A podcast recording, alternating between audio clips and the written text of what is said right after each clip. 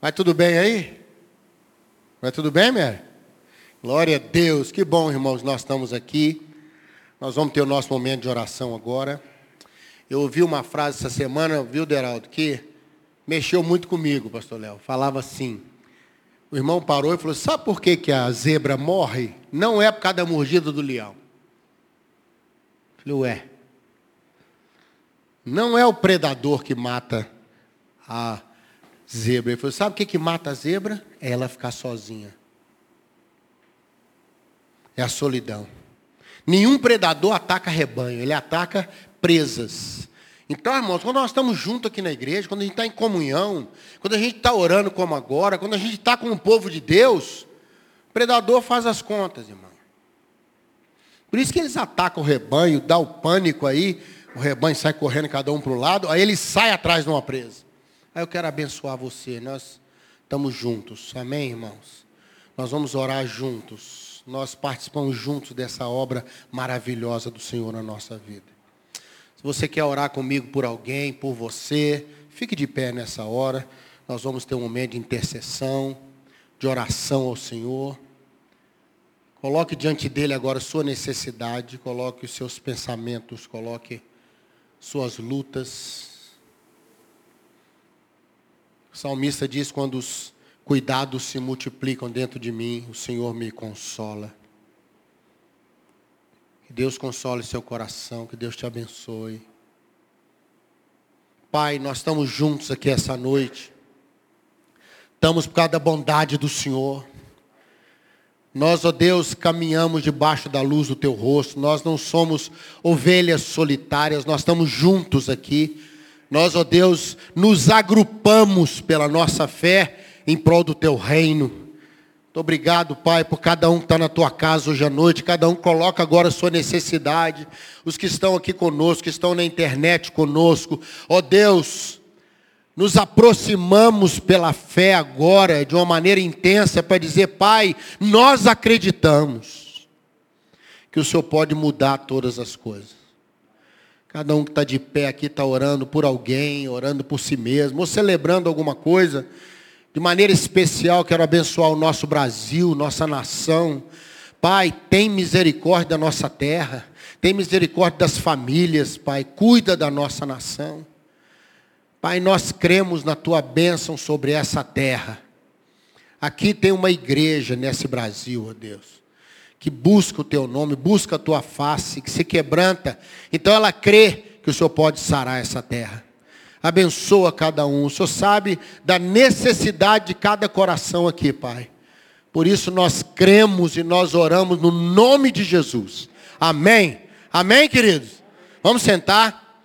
Hoje eu, como você, vou ter a honra de ser abençoado também. Amém? Pastor Ari, vem cá, querido. Pastor Ari vai trazer a palavra para nós hoje. E hoje eu vou poder comer também, viu, Ari? Hoje eu vou poder ouvir. Que Deus te abençoe, pastor, que Deus te abençoe fala ao nosso coração. Amém? Boa noite, irmãos. Quero convidar você a curvar sua cabeça mais uma vez. Vamos orar mais um instante ao Senhor. Deus querido, Deus amado, nós queremos bendizer e exaltar o teu santo nome. Estamos aqui nessa noite, Deus, por escolha, por desejo, por vontade de buscar a tua face e ter comunhão com a igreja e comunhão uns com os outros. Tua palavra nos fala que quando duas ou três pessoas estão reunidas, em nome de Jesus, Ele se faz presente.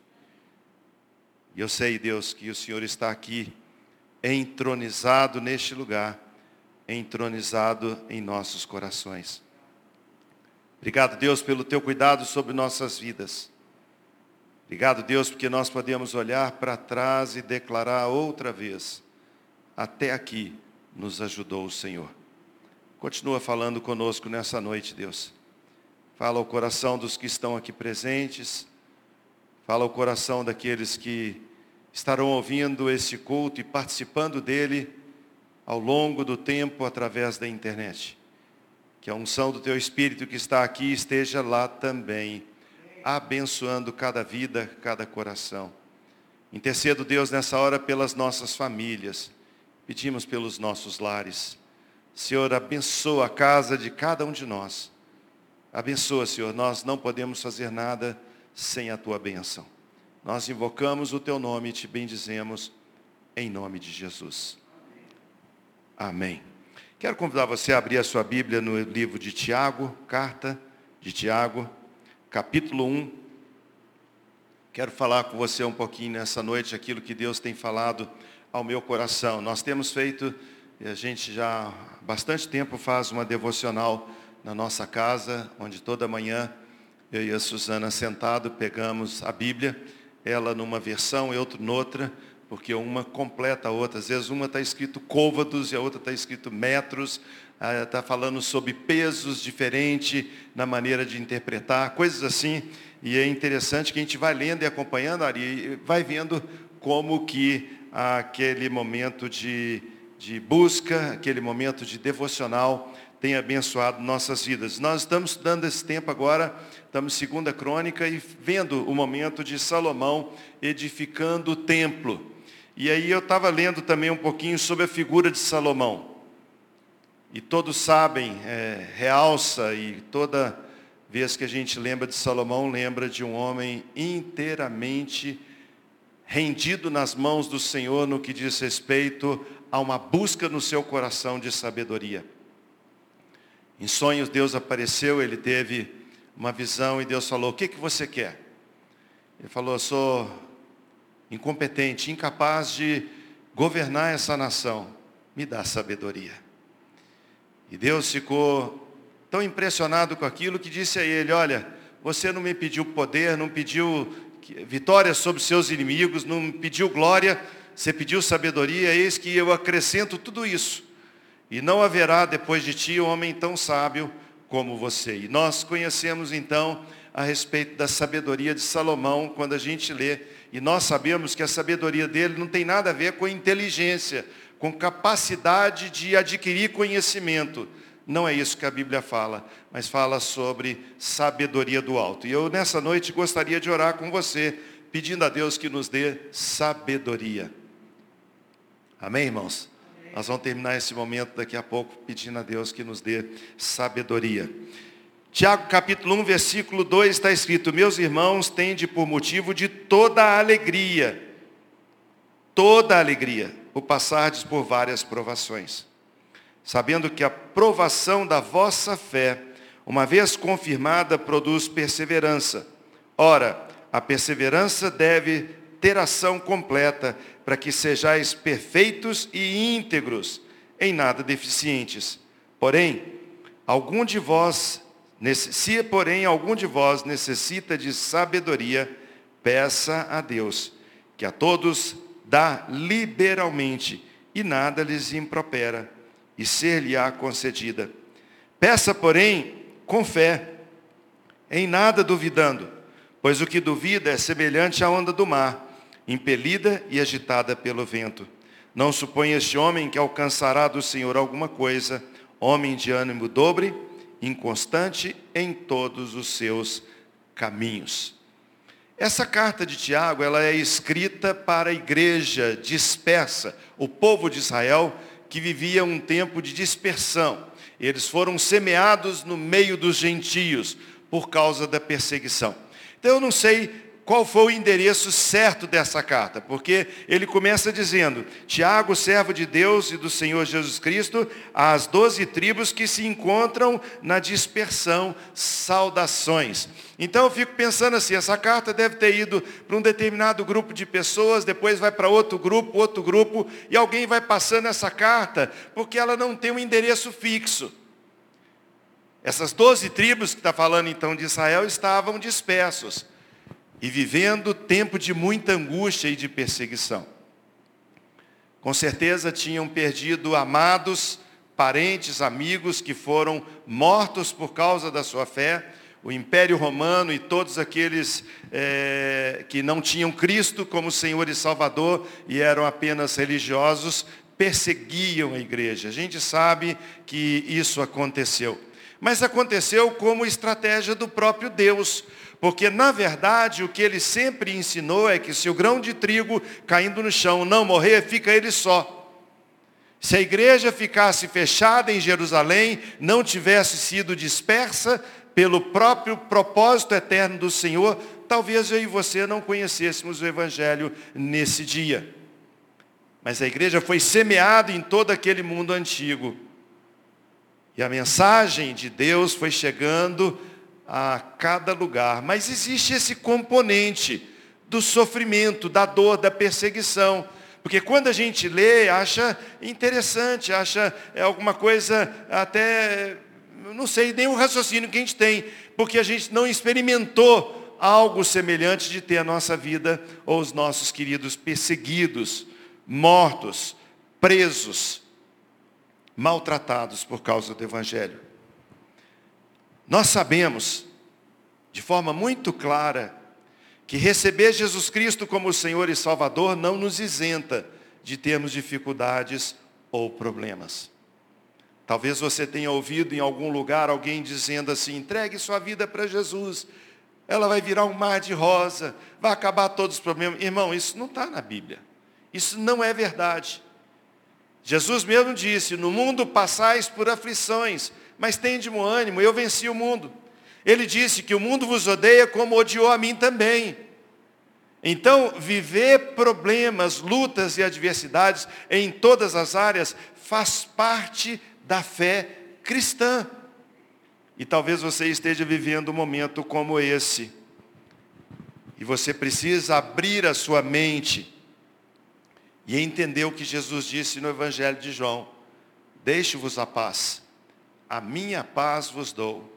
Não vou lá dou como a dá o mundo, não se turbe o vosso coração, nem se atemorize. A paz de Cristo não é dada de forma circunstancial, não é feita de bandeira branca, é uma paz que acontece no meio de adversidade, no meio de problema, em todo o tempo, é uma paz de espírito. E quando agora a gente vê esse texto sagrado falando sobre essa adversidade, ele vem falando de uma coisa que, irmãos, só mesmo pela graça de Deus, você ouvir alguém dizer para você o seguinte: olha, se alegre mas alegre muito. Tenha por motivo de toda alegria, toda alegria, o passardes por várias provações. E ele vem falando de uma sequência. Por quê?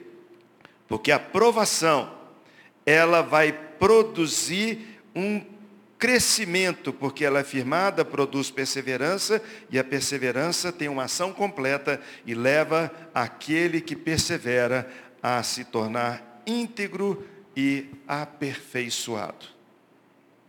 Quando ele fala nesse contexto de sofrimento, de dor, de luta, de adversidade, ele aborda agora o seguinte: se você precisa, se alguns de vós precisa de sabedoria, peça a Deus. Talvez a palavra traduzida aqui no português para nós, ou saindo lá do original, ela não consiga transmitir no nosso português o que, que significaria de fato essa sabedoria, porque ela não é conhecimento mas é um mover de Deus que faz com que você possa compreender o motivo de estar passando por perseguição, por luta, por adversidade, por que perdeu o emprego, por que, que o casamento está em crise, por que, que os filhos dão trabalho, por que, que a situação está tão ruim, por que, que a enfermidade bateu a porta, tende por motivo de toda alegria, ou passar de por várias provações. Eu orei a Deus e falei, Senhor, eu não dou conta disso não. Ele falou, porque você precisa de sabedoria. E quem quer sabedoria, peça a Deus, mas peça com fé. Sabedoria e fé caminham aqui numa identidade de mãos dadas. Porque pedir sabedoria e não pedir com fé entendendo que essa sabedoria não vai me tirar dos problemas, mas que vai me dar entendimento do propósito de Deus, porque eu estou sofrendo, por que dessa luta, por que a nação está desse jeito, por que esse Covid, por que tanta morte, por que tanta luta, por que tanto sofrimento, só mesmo quando nós recebemos de Deus a sabedoria. E precisamos pedir essa sabedoria com fé.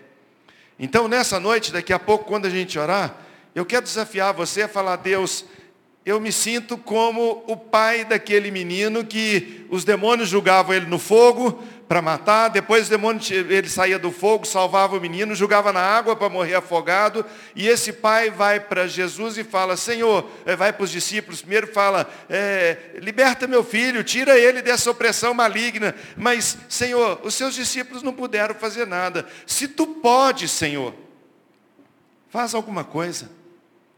Jesus responde para aquele pai: Se pode, tudo pode aquele que crê. Senhor, eu creio, mas me ajuda na minha falta de fé. Eu creio, Senhor, mas a minha fé é tão pequenininha, é tão minúscula, ela é tão inoperante que eu preciso que o Senhor me ajude. E essa deve ser a nossa oração nessa noite, irmãos.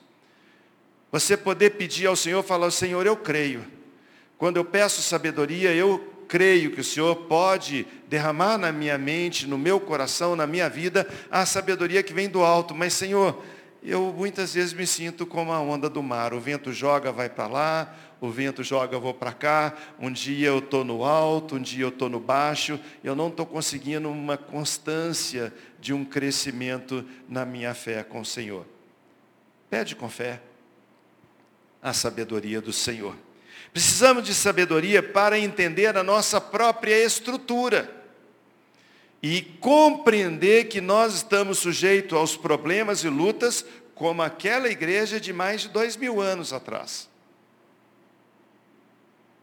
Porque se não há perseguição, se não há adversidade deste mundo, é porque a nossa fé não está operante. Porque nós andamos na contramão do mundo. Nós andamos numa direção, por isso que a palavra de Deus fala em conversão. Nós andamos no outro lado quando conhecemos a Cristo. Precisamos sabedoria para entender a nossa própria estrutura. Tiago fala mais adiante, no capítulo 4, que quando alguém planejava a sua vida, dizendo, hoje ou amanhã nós iremos para tal cidade, vou vender, vou comprar, vou fazer isso e aquilo, Tiago pergunta, que é isso? Como é que você fala hoje ou amanhã você vai fazer isso, aquilo? Que é a sua vida? Você não passa de uma neblina que logo dissipa. Em vez de você dizer, eu vou fazer isso, vou fazer aquilo, é, se Deus quiser, se Deus permitir. Isso, amados, vem pela sabedoria de Deus na minha mente, de compreender se Deus quiser. A gente canta tanto na igreja, né?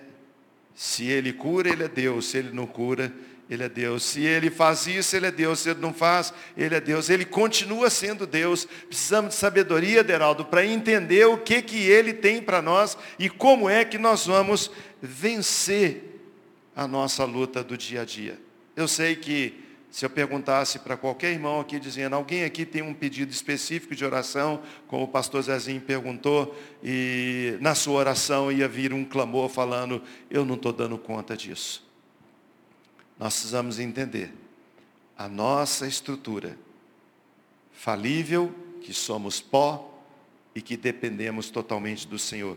Precisamos de sabedoria para entender que o Senhor é o nosso socorro.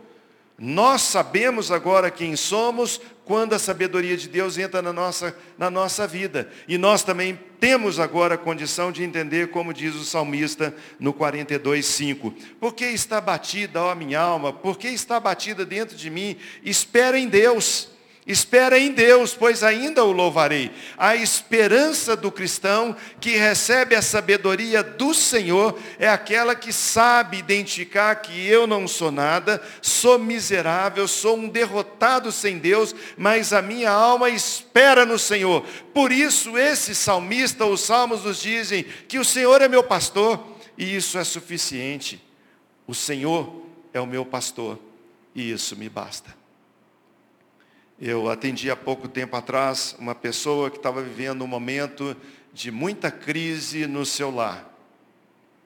Dificuldade porque o desemprego bateu na sua porta, não consegue é, assumir ou a, a, cumprir com seus compromissos. E aí em casa, quando as finanças estão ruins, alguém já disse que quando a dificuldade financeira entra na casa, o amor vai pela janela. E a gente vê que muitas vezes, nós não acreditamos nisso, mas eu estava vendo um fato de uma realidade de que o casamento ia bem, agora que a crise financeira chega, vira um reboliço naquela casa. E eu falei com ele, irmão, você precisa de sabedoria.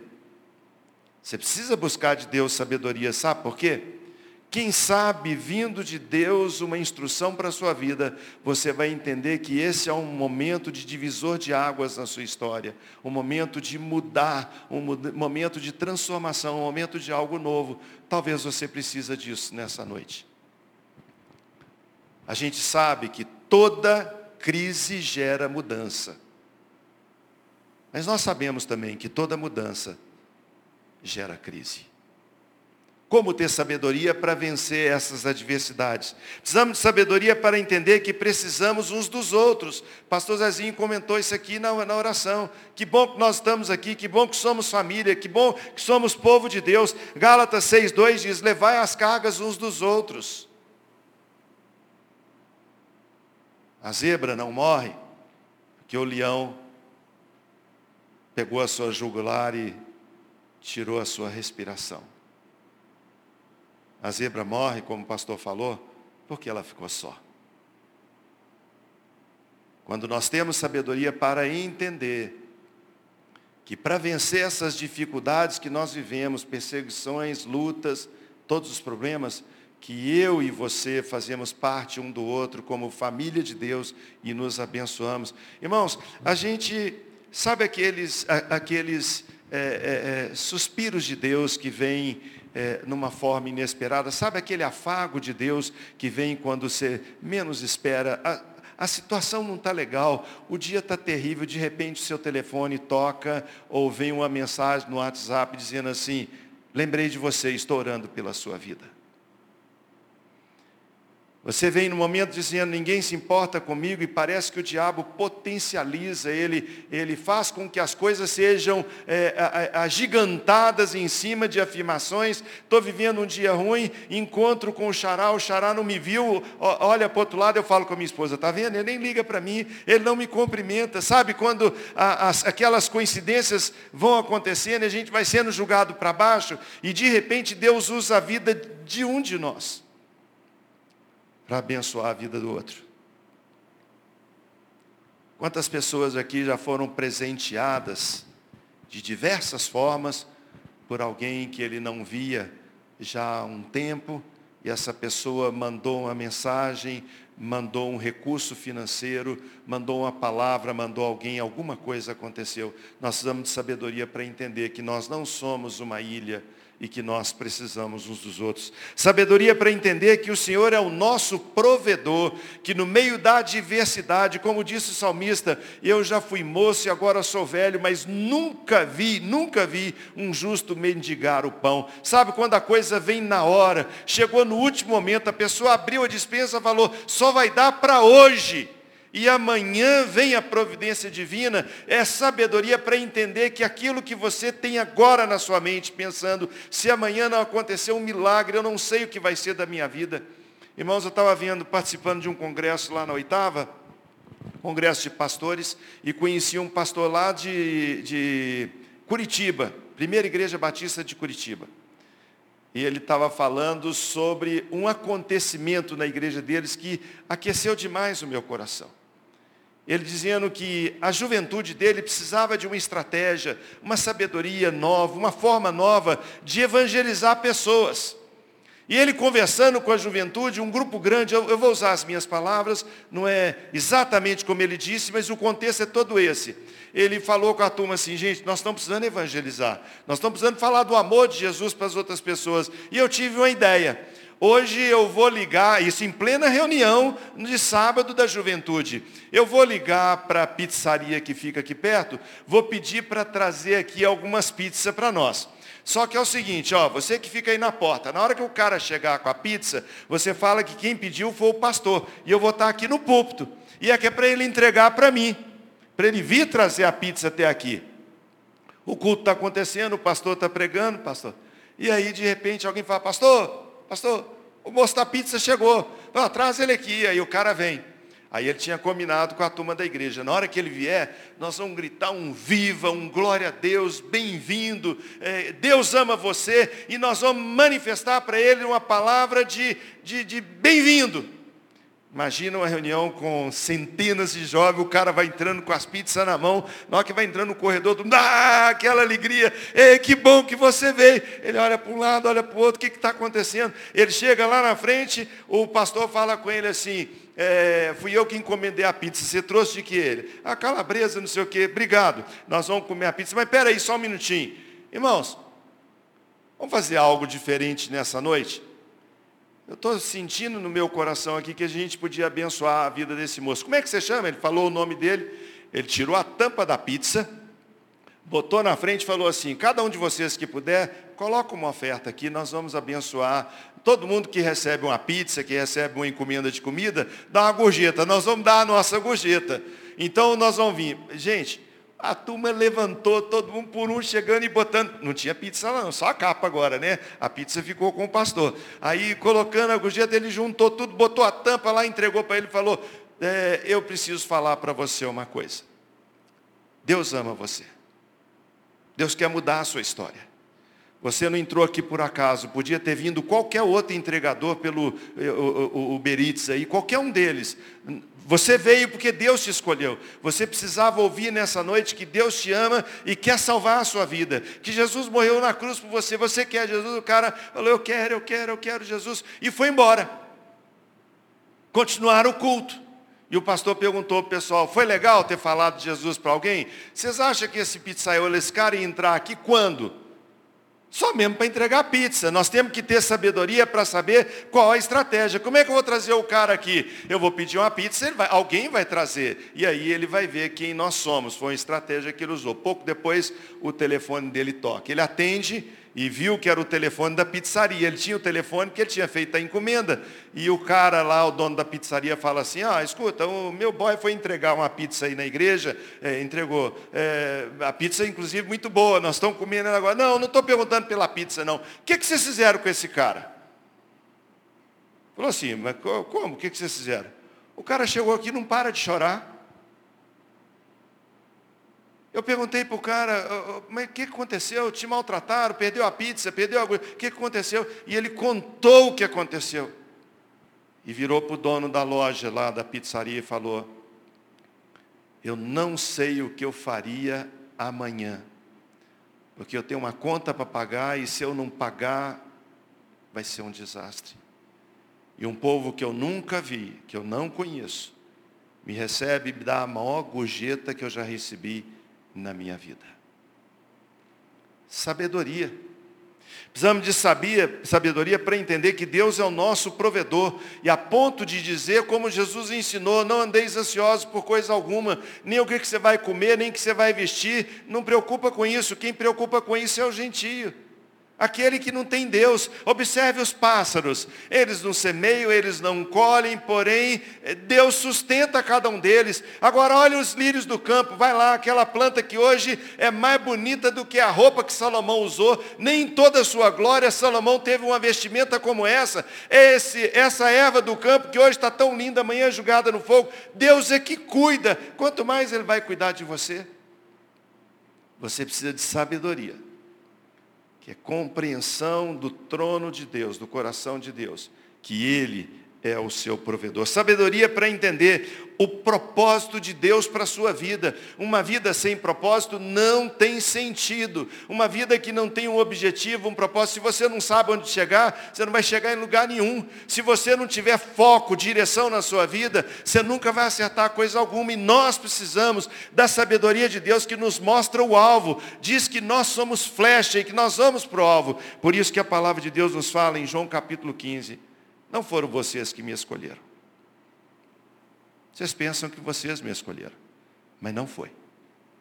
Eu vos escolhi a vós outros e vos designei que vades e deis fruto e o vosso fruto permaneça. O Senhor é que escolheu. Por isso Ele te fez do jeito que você é, homem ou mulher, mais novo ou mais velho, morando na periferia ou no centro, Ele te colocou numa estrutura exatamente porque Ele tem um propósito para a nossa vida. Nós não estamos nessa vida por acaso, irmãos. Nós vivemos por um propósito eterno. E o propósito eterno de Deus é que a gente produza frutos. E o último que eu quero falar com vocês é sabedoria para entender que a jornada continua. Como diz a música, levanta, sacode a poeira e dá volta por cima. Precisamos entender em Filipenses 4, 13 e 14, esquecendo-me das coisas que para trás ficam, prossigo para o alvo, para o prêmio da soberana vocação que está em Cristo Jesus, nosso Senhor. A vida continua. A vida continua. Ano passado, nesse tempo de pandemia, nós perdemos pessoas preciosas da nossa vida. Participamos de um grande número de sepultamentos. E hoje acompanhando viúva, filho órfão, viúvo, o que nós podemos dizer para essas pessoas é: a vida continua. Temos algo a fazer, existe algo que nós precisamos fazer. Se nós não temos sabedoria de Deus para entender isso, nós não vamos romper. Por isso, se você hoje está vivendo um momento de adversidade, de luta, de dificuldade, peça a Deus sabedoria. Porque no meio da adversidade vai vir perseverança. No meio da perseverança vai vir aperfeiçoamento. E por isso você pode entender o que Tiago diz. Tende por motivo de toda alegria. O passar pelas tribulações porque isso faz parte do processo de Deus. Eclesiastes 10, 10 diz um texto que eu escrevi, imprimi, coloquei no meu gabinete quando eu atendi aqui na igreja, botei na minha frente, não na frente de quem chega, na minha frente. Às vezes as pessoas entravam e nem via. Mas eu escrevi Eclesiastes 10, 10. Se o ferro está embotado e não lhe afia o corte, é preciso redobrar a força, mas a sabedoria resolve com bom êxito. Se o machado perdeu o corte, tem que botar mais força para cortar a madeira. Mas se der uma parada para limar, para lixar e fazer o fio voltar, você não vai precisar de tanta força e vai ter bom êxito. Amém? Curve a sua cabeça, feche os seus olhos. Vamos orar outra vez ao Senhor. A minha oração eu gostaria que fosse sua também. Mas ela diz respeito de uma palavra de escolha. É uma opção. Por isso vem na condicional. Se alguém deseja sabedoria, se alguém quer sabedoria, peça a Deus mas peça com fé. Não seja como aquele homem de ânimo dobre, que é como o mar, que o vento joga para cá, joga para lá, mas seja firme.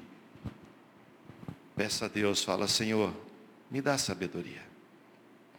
Sabedoria para entender as minhas fragilidades saber quem tu és. Sabedoria para entender o propósito da minha vida e entender que eu tenho coisas a realizar para a honra e glória do teu nome. Senhor nosso Deus e nosso Pai, nós nos unimos nessa hora num clamor e pedimos, pode parecer, Deus, uma oração egoísta, porque é uma oração que nós fazemos para nós mesmos. A oração é essa, Senhor, me dá sabedoria. Cada um de nós nessa hora coloca a nossa mente na tua presença e pede, Pai, em nome de Jesus, dá sabedoria. Para que a gente possa vencer esses dias maus, cumprir o nosso propósito e glorificar o teu nome. Cansamos, Deus, cansamos de usar a nossa própria força quando o corte está ruim nós clamamos pela sabedoria do alto, para que o nosso machado seja afiado e possa cortar sem ter que fazer força. Obrigado, Deus, por esse dia, pelo teu cuidado. Leva-nos em paz para os nossos lares e livra-nos do mal. É a nossa oração em nome de Jesus. Amém. Que Deus te dê sabedoria.